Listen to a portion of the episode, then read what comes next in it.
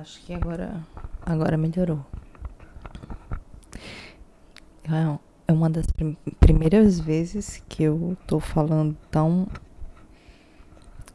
segurando o gravador e ouvindo com tanta riqueza de detalhes.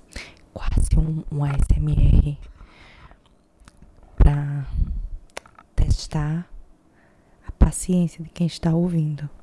Seja bem-vindo, seja bem-vinda. Tô brincando, gente. Eu sou a Amélia. Esse é o podcast Trocando Ideias com a Professora. Espero que minha dicção hoje esteja um pouquinho melhor. Estou gravando em um horário não convencional, então não temos hoje som de pessoas ao redor, obras, né? E vamos retomando a, as atividades do, do nosso podcast, porque fazia bastante tempo que a gente não tinha um episódio, né? E muita gente estava pedindo. Mentira, estava não. Eu resolvi mesmo porque quando a gente começa a produzir material, fica meio que se sentindo condicionada a trazer alguma coisa diferente a partir de demandas do dia a dia. E a gente que trabalha com ciência, com educação, sempre tem uma necessidade de tentar fazer diferente, facilitar o processo ensinar, aprender. Eu acho que eu tô tendo falhas aqui. Dois segundos. Lá longe, a gente vai. Identifica aqui. Né? Aí eu coloquei nos stories essa semana, na, na, na, rede, ao, na rede ao lado, é, temas que os coleguinhas que estavam ouvindo, que ouviam no passado, turmas no passado e tal, é, o que eles gostariam de ouvir. E alguns temas surgiram, é, não sei se eu vou conseguir contemplar e essa semana nós temos algumas notícias diferentes. O primeiro tema que veio foi resiliência tóxica. Eu vou ter que ser bem resiliente também para aceitar esses, essas pequenas falhas que estão acontecendo aqui na, na narração.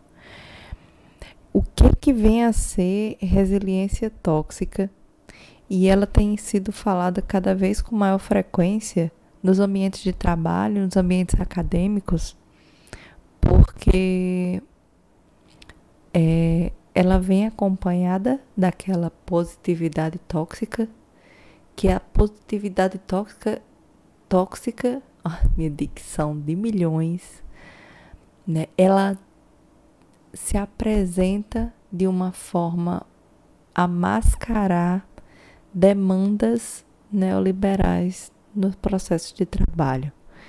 A resiliência tóxica, ela tem sido propagada de uma forma tal que faz com que o indivíduo, muitas vezes em sofrimento psíquico ou em encaminhamento para um burnout, eu estou falando no, no ambiente de trabalho, por exemplo, essa resiliência que deva ser pregada como uma característica das pessoas mais evoluídas, que tem que tem é, mais autocontrole na vida, vou afastar um pouco aqui o microfone, ver se melhora.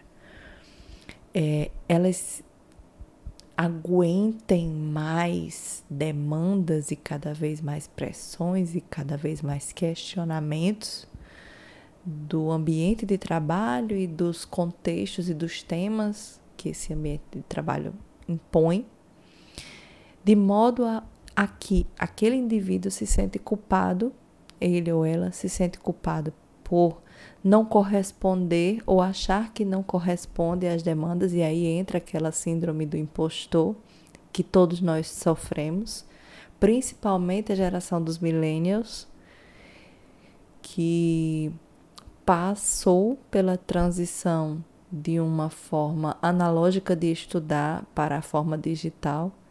É, nós passamos do uso do mouse para absolutamente todas as funções de interação com a tela, para uma época, uma fase de vida em que tudo se, se é, reproduz digitalmente através do toque do dedo na tela especificamente, com os smartphones, com os tablets, com as televisões, com os monitores, com os computadores e etc. E aí essa resiliência tóxica, ela vem às vezes, é, vou dizer assim, camuflada com o discurso zen, o discurso New Age, que veio lá dos anos 60 e 70, então tem que existir muita, é, muito discernimento para é, compreender a influência da filosofia, não a filosofia hippie, mas uma filosofia de vender a paz e experiências de vida, e elas muitas vezes vêm acompanhadas de produtos e que são caros e entra naquela nossa nosso espaço de discussão profundo do que não é cientificamente comprovado. Algumas coisas são esteticamente bacanas, ok. Isso pode ser bom aos olhos, ok. Pode apetecer ao espírito, porque o consumo é algo que ativa nossas vias dopaminérgicas. Mas essa resiliência tóxica faz com que o indivíduo se sinta tanto culpado por não corresponder a determinadas demandas, não se encaixar em determinados padrões, é, sentir-se forçado ou forçada a esperar no tempo e na condição, principalmente na situação trabalhista, por algum momento de melhora ou de é, aprimoramento das relações ou da, da, da daquele contexto que muitas vezes oprime. É, eu, a gente fala na resiliência tóxica, mas me preocupa bastante a gente precisar falar sobre isso em um momento. Não vou falar pós-pandemia, a pandemia não acabou, na verdade, a Fiocruz tem apontado para o aumento no número de óbitos e de casos graves de síndrome respiratória aguda grave. É, não foi decretado o fim da pandemia pela Organização Mundial de Saúde, que é o único órgão legitimado para tal. E o uso de máscaras não é contraindicado, não está proibido, não está vetado foi apenas uma estratégia, é uma estratégia de funcionamento de repartições públicas, de estruturas, de iniciativa é, política. Não estou falando político-partidarismo, mas é uma questão política de, de rotinas, de trocas entre indivíduos para ambientes abertos, ventilados, ok, mas pela prudência, o uso da máscara ainda deve ser é, estimulado. Para algumas pessoas, ele se tornou um hábito novo de vida. Então, por esse motivo, o uso de máscara pode ser estimulado, pode ser é, extrapolado para as crianças, para diferentes faixas etárias. Na academia, essa disseminação da informação sobre a positividade tóxica e a resiliência tóxica faz com que a gente acabe estimulando nós professores de uma maneira inconsciente uma competitividade desleal e violenta muitas vezes entre os alunos. Não estou falando da violência física, mas algo que a pandemia fez a gente parar e refletir é a necessidade de valorizar o silêncio, a introspecção, o processo de autoconhecimento e, sobretudo, o valor que as pessoas têm na nossa vida e em como a gente tem um peso muito forte com relação ao que a gente fala, ao que a gente faz sobre as pessoas ao nosso redor. E essa resiliência tóxica, esse discurso da positividade tóxica na academia, reprime algumas reações que poderiam ser legitimadas, como: é, olha, isso que você falou me incomoda, por favor, eu gostaria que você não repetisse. É o tipo de fala que a gente poderia cultivar e a gente deveria ter aprendido já há algum tempo nas nossas no nosso processo de formação, desde quando nós éramos alunos. Mas a gente não ensina, porque nós não aprendemos. Nós não aprendemos a dizer não ao que a gente não consegue mais abarcar. E aí a gente acaba absorvendo mais demandas e mais responsabilidades e mais compromissos do que o que seria necessário. Pesa muito sobre a mulher no mercado de trabalho é, o sentimento de que precisa provar algo para os outros, não só para si mesma, mas para os outros. Inconscientemente, a mulher absorve o discurso da resiliência tóxica, daquele meme. Eu não aguento mais, disse ela, já aguentando.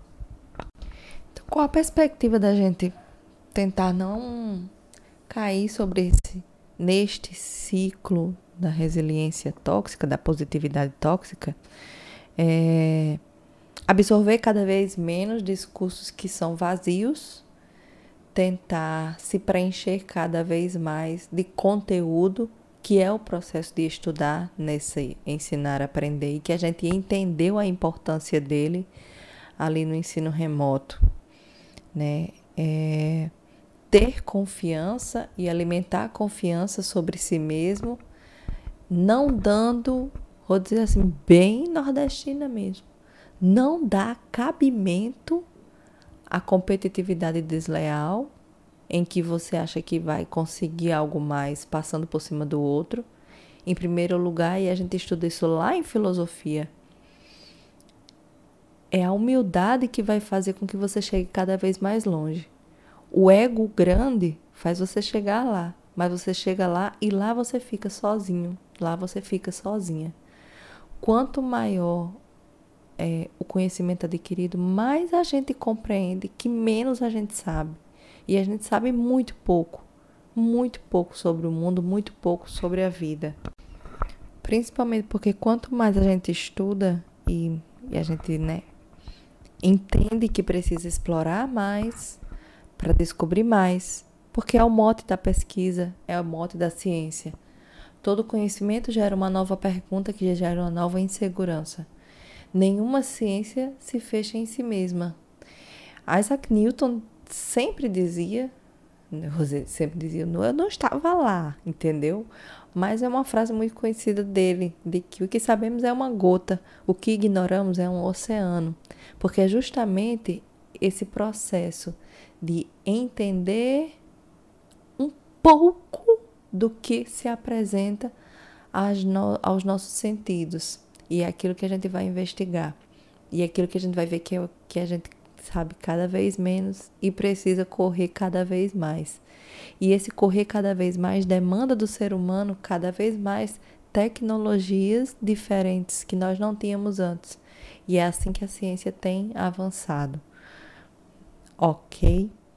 Não sei se contemplei um pouco do do tópico pedido pela nossa nossa ouvinte. Beijos. Vamos aos próximos.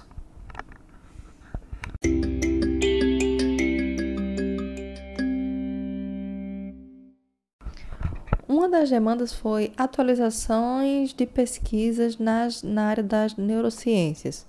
Gente, quando a gente começa a estudar neurociência, a gente entende que neurociência não se resume ao que se inicia lá no processo sináptico, mas a toda a forma como o homem reage ao ambiente, como ele é transformado por este, como o seu próprio corpo funciona e como ele se relaciona com o seu semelhante, com é, a possibilidade de vida né, que continua. Inclusive, recomendo um livro novo de Siddhartha, que é Sonho Manifesto, pela Companhia das Letras, se não me engano. Daqui pro final do, do episódio eu lembro disso.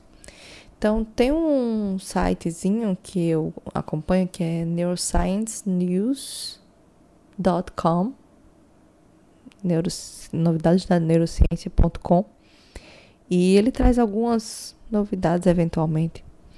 É, esse artigo aqui, ele vem falar que ambos, a natureza e a provisão, a, a criação, contribuem para assinaturas de status socioeconômico no cérebro. Então, ele vem trazendo, falando um pouco que ambos, genética e fatores ambientais, contribuem para o status socioeconômico, para o impacto do status socioeconômico, numa interrelação de efeitos que desencadeia, que influencia diversas áreas do cérebro. Sua educação, seu trabalho, sua renda, seu bairro, o lugar onde você vive, todos os fatores são considerados como representações do estado socioeconômico que ele vai chamar de SES e contribuem para uma variedade de é, desencadeamentos, tanto em termos de saúde, em termos sociais, da perspectiva física, fisiológica, a saúde mental, a alcances educacionais e capacidades cognitivas. A gente fala bastante sobre isso é, em termos de saúde coletiva na perspectiva dos é, determinantes sociais do processo de saúde-doença. Quando a gente amplia esse conceito para uma perspectiva da neurociência, a gente vai entender que não apenas o ambiente, mas essa, esse interplay, essa interrelação que vai provocar os desencadeamentos. Grau de educação, desempenho cognitivo, é, alcance socioeconômico. A gente não está falando de uma sociedade como a sociedade brasileira, em que as oportunidades são absolutamente limitadas, de um passado escravagista, uma sociedade absolutamente racista e marginalizadora e excludente em todos os sentidos para é, os povos originários, para as pessoas com deficiência, para outros grupos da população, como comunidade LGBTQIA, e etc. E aí, essa pesquisa fala sobre o impacto desses fatores ambientais justamente na codificação, na síntese proteica, que vai ser a expressão de genes específicos para a formação de alguns tipos de redes neurais. E essas formações de redes neurais que vai determinar o desempenho cognitivo, o desempenho acadêmico de determinado de determinada pessoa. Esse esse artigo, essa novidade, que não é tão novidade, na verdade é um, um é uma constatação reflexiva e crítica da ciência. É, saiu recentemente através da Universidade da Pensilvânia, na, no periódico Science Advances, tá? Muito interessante, vale a pena a leitura. Outra, outra novidade vai ser a proteção, a pro, proteção, é, a neuroproteção contra depressão através do uso de estatinas. Estatinas reduziram, num estudo específico, é, vieses emocionais negativos em pessoas com depressão. Vieses emocionais negativos são muito característicos em pessoas que sofrem de transtorno depressivo maior, é, transtorno de ansiedade generalizada, transtorno misto de ansiedade e depressão. E os achados da pesquisa sugerem que as estatinas podem prover proteção contra a depressão, podem ter uma, um efeito que nós chamamos efeito neuroprotetor. O que são as estatinas? São é uma classe de drogas, um conjunto de drogas utilizadas para o controle, para a diminuição do colesterol, que é as taxas. Suas taxas estão alteradas de um jeito que você não consegue, com exercício físico e dieta, diminuir as suas taxas de colesterol. As estatinas funcionam para isso, estão aí para isso. desde sua aprovação na, por volta da década de 80.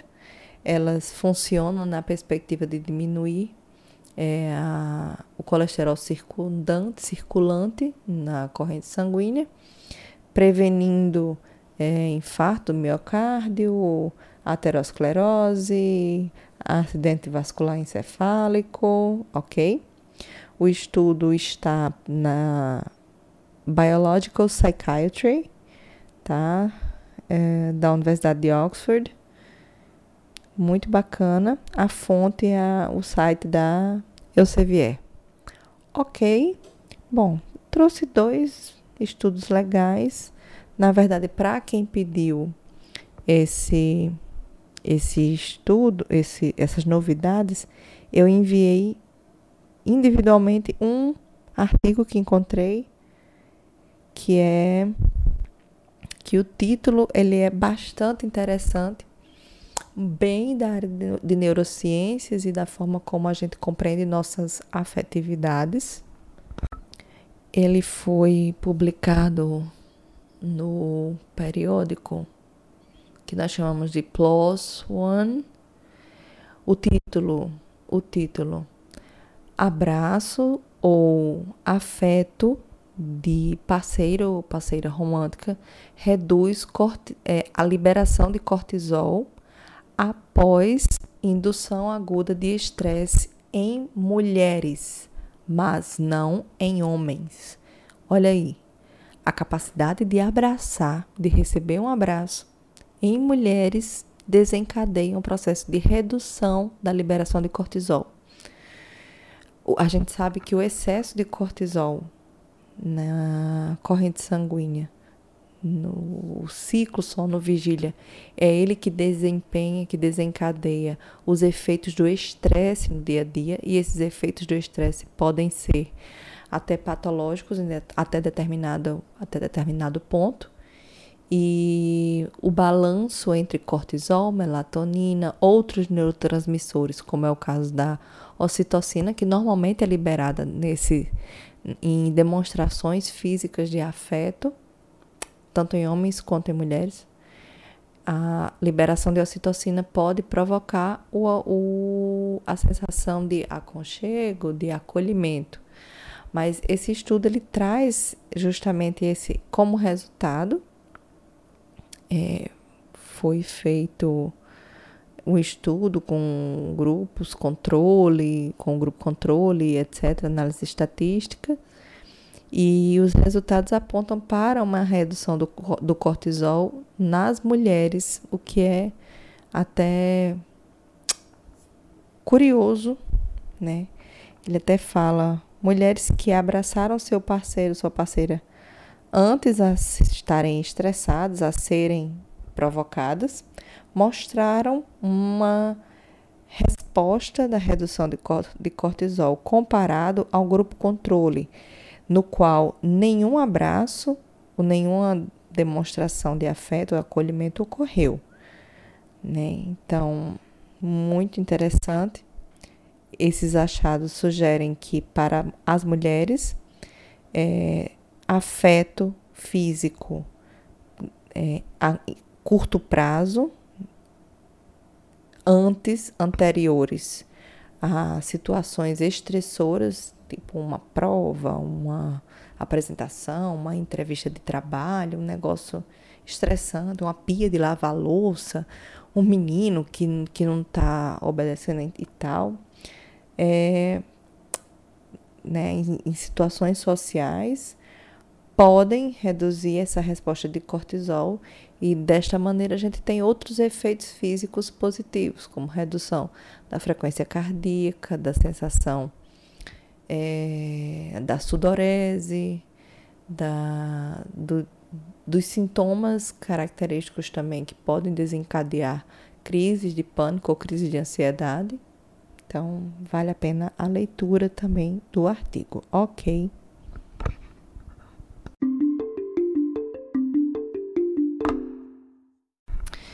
Tem dois tópicos aqui que eu vou transformar em um só. A pessoa só fez colocar assim, treta. Aí eu fui lá perguntar, ver se era uma treta de verdade, né? mas não era não, era para a pessoa dizendo treta, treta, tema treta. E a outra, valorização do enfermeiro.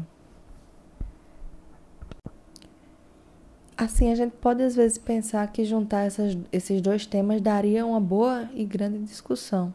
Nós estamos finalizando o mês né, de, da enfermagem, dia 12 o dia do enfermeiro, dia 20 o dia do auxiliar e técnico de enfermagem. É a classe que é mais abundante nos serviços de saúde, é, com relação aos sistemas COFEM e COREM, é a classe com mais afiliados no país.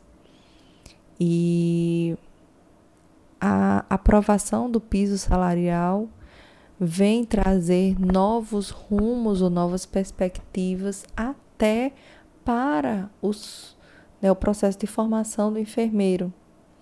É, é um motivo, é uma razão para a classe se tornar cada vez mais politicamente cientificamente, tecnicamente né, engajada. Por quê?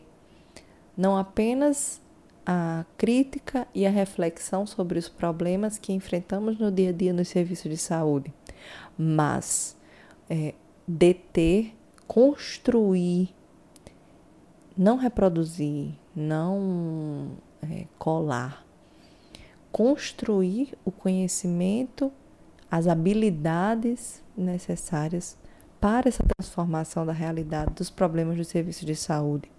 A valorização do enfermeiro se inicia no seio do lar, do enfermeiro, da enfermeira.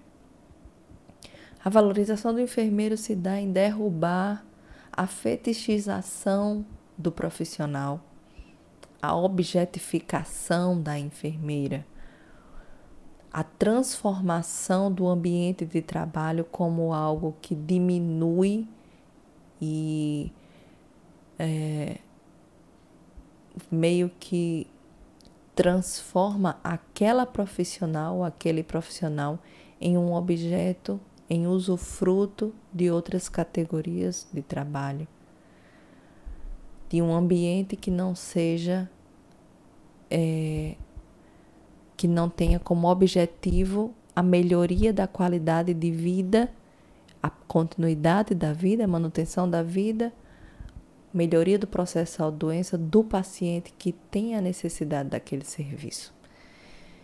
Então, a valorização da enfermagem passa pela, pelo próprio indivíduo, pelo próprio profissional, valorizar seu conhecimento, valorizar todo aquele conjunto de saberes que lhe é oferecido desde o dia zero da matrícula num curso, seja ele no técnico de enfermagem, seja ele na graduação, seja nas pós-graduações.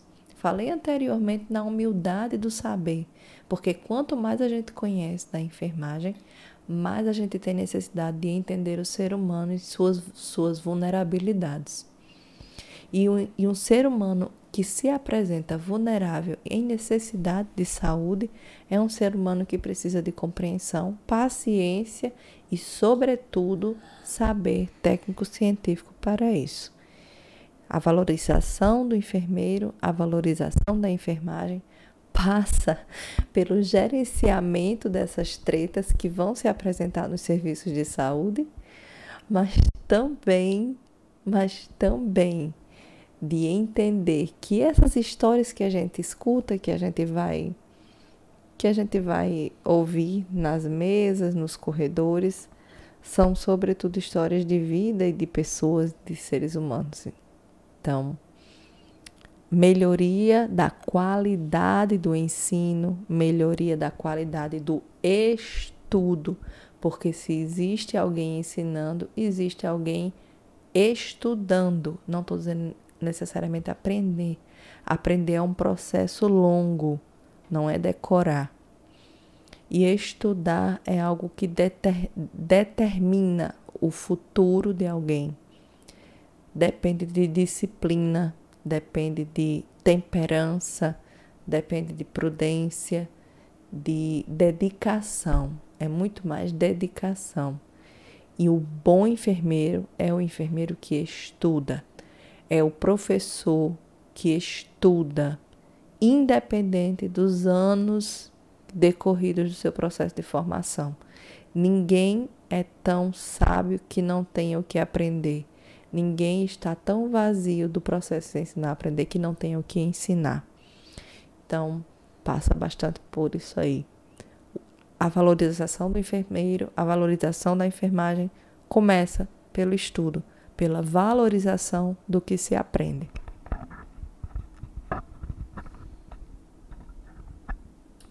Socorro, não estou conseguindo desligar.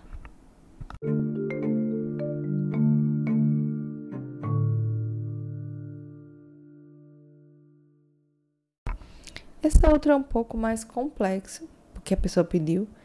Porque eu tinha falado que depois que eu assisti Doutor Estranho no Multiverso da Loucura, eu pensei que eu preciso assistir mais umas três vezes para saber o que, é que eu assisti ali mesmo. É um filme extremamente confuso, mas eu considerei um dos melhores, porque é um dos filmes que melhor retrata é, não o multiverso, obviamente, mas como diferentes linhas de ação ou de decisões ou de tomadas de decisão desencadeiam diferentes contextos. E a teoria que eu tinha muito, não, nem procurei, não pesquisei na verdade, mas a mim me pareceu muito um passeio pelo sistema nervoso central. Wanda na sua busca incessante e eu acho que assim a centralidade do filme está nela, em Wanda, na feiticeira escarlate, que mostra todo o seu domínio dos seus poderes. Só que ela é uma dentre tantas outras no multiverso. Mas você percebe que em todo o multiverso, todo o poder dela se constitui na perspectiva de manter a maternidade dela, que a gente conheceu lá em WandaVision, lá na série da Disney. Disney. Disney. No, no serviço lá de streaming, né? Nem para estar tá falando os nomes. E Wanda representa o córtex pré-frontal inibido e em total relação primitiva daquela que ali não vai ser uma dia de mãe e filho, é a tríade dela com os gêmeos. E aquele processo de, de sub, é, subvalorização das demais redes neurais, tão somente em função daquele processo de maternagem. Ela é como uma é, ativação contínua um, um conjunto de disparos de potenciais de ação contínuos, diversos, incessantes no sistema límbico, no córtex pré-frontal, com inibição né, de, de quaisquer limites que ela tenha, tão somente para a busca pelos filhos em qualquer universo possível. E o multiverso seria essa analogia com as redes neurais que nós temos. Para cada região e para cada conjunto de aglomerados de sinapses e de funções específicas, a gente teria esse universo de possibilidades de liberação de neurotransmissores de, e de, da existência de fendas sinápticas. Já o próprio Doutor Estranho, é, Stephen Strange, ele é a racionalização pura. Ele é um, uma dosagem, ele é a dosagem absoluta de diminuição de serotonina, o aumento da dopamina para a motivação, o, as regiões do cérebro mais responsáveis pelo estado de alerta contínuo e na racionalização dele, em entender ou se sentir indigno daquele amor que ele está encontrando em todos os universos possíveis. Enquanto Wanda não mede nenhum espaço físico para alcançar com a mão os filhos, O Doutor Estranho, ele protege a distância. Então, ele é aquele espaço, aquelas vias de racionalização. Enquanto, enquanto em Wanda a gente tem a supressão desse córtex pré-frontal, né, as áreas frontais de tomada de decisão e uma super função do sistema límbico, que vai ser a liberação dos instintos, que é muito comum no instinto maternal. Na verdade, o, o reflexo maternal é aquele mesmo. Ela só está ilustrando, entendeu? É, Strange, o Doutor Estranho, ele seria justamente uma superativação desse, desse córtex pré-frontal. E aí ele teria esse controle de impulsos com mais intensidade, com a racionalização exacerbada, né? É, uma motivação preservada, íntegra, a nível de tronco encefálico, com a harmonização dos 12 pares de nervos cranianos. A perspectiva do poder do Doutor Estranho desde lá do primeiro filme, é ele entender como que a mente controla o todo. Lembra bastante a tríade hipófise, hipotálamo e pineal, sendo a glândula pineal aquela que eles chamam o terceiro olho que é o terceiro olho que é aberto naquele, nos indivíduos que leem o livro negro e tal. Mas não é necessariamente relacionado a algo negro. O terceiro olho era, é a capacidade de ver tudo em sua integralidade, poder enxergar diferentes perspectivas e ter o poder de tocar diferentes dimensões. Então, essa era mais ou menos a minha teoria né, de Doutor Estranho no Multiverso da Loucura sobre Doutor Estranho e Wanda. Espero que vocês curtam. Tenham, tenham curtido, sei lá.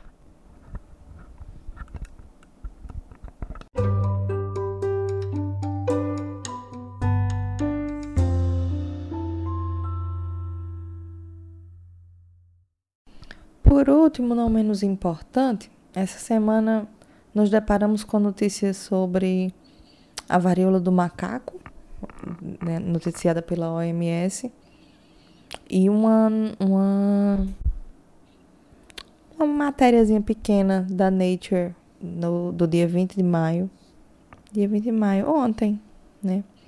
E aí ele, ela vem falando que cientistas ainda estão tentando entender por que o vírus, que é um, uma, um parente bem menos letal do que a varíola, é, apareceu em tantas outras populações no mundo. Essa matériazinha da Nature, ela fala sobre mais de 120 casos confirmados ou suspeitos da varíola do macaco. É uma doença rara, viral, e que foi detectada fora da África. Ela normalmente ela é detectada, diagnosticada nos países afri africanos, na região da África subsaariana. É, pelo menos 11 países não africanos na semana passada. Desperta primeiramente nosso senso crítico sobre o eurocentrismo, né, a preocupação eurocêntrica do, da saúde das populações. Enquanto está na África, é como que é algo que não merece atenção da ciência. Aí, quando os países europeus de, né, declaram a existência do caso, aí começa algum tipo de preocupação. Na verdade, uma das preocupações é a forma de entendimento como que o salto biológico aconteceu, obviamente. Obviamente, né, sendo uma zoonose, é, foi, foi identificada primeiramente em laboratório em macacos em 1958 e começou a ser trans, transmitido de animais selvagens como roedores para pessoas ou de pessoas infectadas, vice-versa. Né? É, em um ano comum, alguns eles dizem alguns poucos mil casos, na casa de mil casos, ocorrem na África, principalmente nas regiões mais é, ocidentais e centrais do continente. E aí esse, essa disseminação rápida é o que tem feito os cientistas entrarem em alerta. Ele nem, não chega nem a comparar a varíola do macaco com o SARS-CoV-2, porque a, teoricamente a, o R dele seria menor, o RT dele, a infectividade basal seria menor. É, se daria através de vias. Algumas teorias dessa semana são de vias respiratórias, gotículas maiores, não como vias aéreas, como é o caso do SARS-CoV-2, depende do tamanho, das dimensões do vírus. É, mas inicialmente se entendia que a transmissão se dava pela troca de fluidos entre indivíduos e do encontro físico com as lesões. O problema que a gente considera, na verdade, a leitura crítica que a gente faz da matéria da Nature é falar sobre grupos de risco, como a comunidade LGBTQIA, porque a, a maioria desses casos, e ele até é claro em falar, é, ele fala que os casos que têm se apresentado têm sido entre homens que fazem sexo com homens, né? Estou é, tentando até encontrar aqui na, na matéria. Isso. É, mas a gente já tem avançado até dentro da política LGBTQIA, da perspectiva de comportamento de risco e não de grupos de risco, senão estaríamos voltando para a década de 80, quando eclodiu a pandemia do, de HIV/AIDS e ninguém entendia exatamente o que, que tinha acontecido e, o que, e como se manifestava e como se transmitia aquele vírus. Né? ainda hoje ainda é um tabu. E a varíola do macaco ela teria uma gravidade menor com relação à varíola, teria seria motivo de preocupação menor entre os cientistas porque já existem vacinas para a a varíola do macaco, a, a varíola de modo geral, né? Então, desde os anos 70, dos primeiros casos notificados, diagnosticados, talvez este de 2022 seja o que tem colocado a sociedade científica mais em alerta, porque faz a gente se questionar se a forma de transmissão teve algum tipo de modificação né, numa perspectiva de uma maior infectividade né, na, nas populações. De qualquer maneira, todo caso suspeito tem sido é, monitorado, inclusive de um brasileiro que se encontra hoje na Alemanha, a notícia que foi dada pelo G1 hoje pela manhã. Então, é, outros pesquisadores já falam que até em áreas onde a varíola do macaco, que eles chamam monkeypox, ocorre todos os dias, ainda é uma infecção relativamente rara. Então, até o momento, não seria de uma preocupação grande como aconteceu a título de pandemia de SARS-CoV-2. O que nos preocupa é que isso é um reflexo de discursos, ações, políticas e organizações anti-vacina em diversos países e continentes do globo. Isso reflete diretamente nas doenças, sejam elas as doenças negligenciadas, sejam elas as doenças que já haviam sido erradicadas e que voltam à tona. Né? Então, foi basicamente isso nosso episódio do podcast de hoje. Vim só trazer algumas sugestões, porque nós estamos no recesso, né? Caso ninguém tenha percebido, na UER nós estamos em recesso, mas via de regra o professor que também estuda não está livre, não. Então, no recesso, o que foi que aconteceu? Eu, eu disse, eu vou ler. E, né, baixei alguns livros, sincronizei-os, comprei, porque é importante a gente continuar mantendo o mercado editorial brasileiro, viu, gente? Então, eu adquiri Sonho Manifesto de Siddhartha Ribeiro, que é o que eu estou re recomendando hoje. Todas as cartas de Clarice Lispector. Li é assim que acaba de Colleen, Ru Colleen Hoover. Ela não me pega mais. Não é muito meu estilo. E eu terminei de ler o dela também, Verity. Também é, não, não é meu estilo, mas para o pessoal que gosta do romance de muitos plot twists, ela parece ser bem especialista. É, estou lendo uma, um lançamento agora, recente, foi dessa semana, de Juliana Cirqueira, Vivendo nas Entrelinhas, muito bacana, estou gostando bastante, a leitura bem fluida, leve. É, tô aqui, é porque eu tô folheando aqui o Kindle, tá, gente? Reli Orlando de Virginia Woolf. Acho que basicamente foram esses que eu tô conseguindo tô conseguindo pegar neles aqui que é agora. E li o, o Mundo Pós-Pandemia, O Futuro Começa Agora, de Boaventura de Souza Santos. Tem um livro da Dark Side que eu sou apaixonada por ele. É um dos livros que, de capa dura, na verdade, mais lindos, de capa mais linda que eu já vi. Na verdade, ele é uma trilogia. Aí eu fiquei no um só até agora, mas eu tenho os três. É A Longa Viagem a um pla Pequeno Planeta Hostil. A Longa Viagem a um Pequeno Planeta Hostil, de Be Becky Chambers. Muito bacana, ficção, tá? Então, espero que você tenha curtido.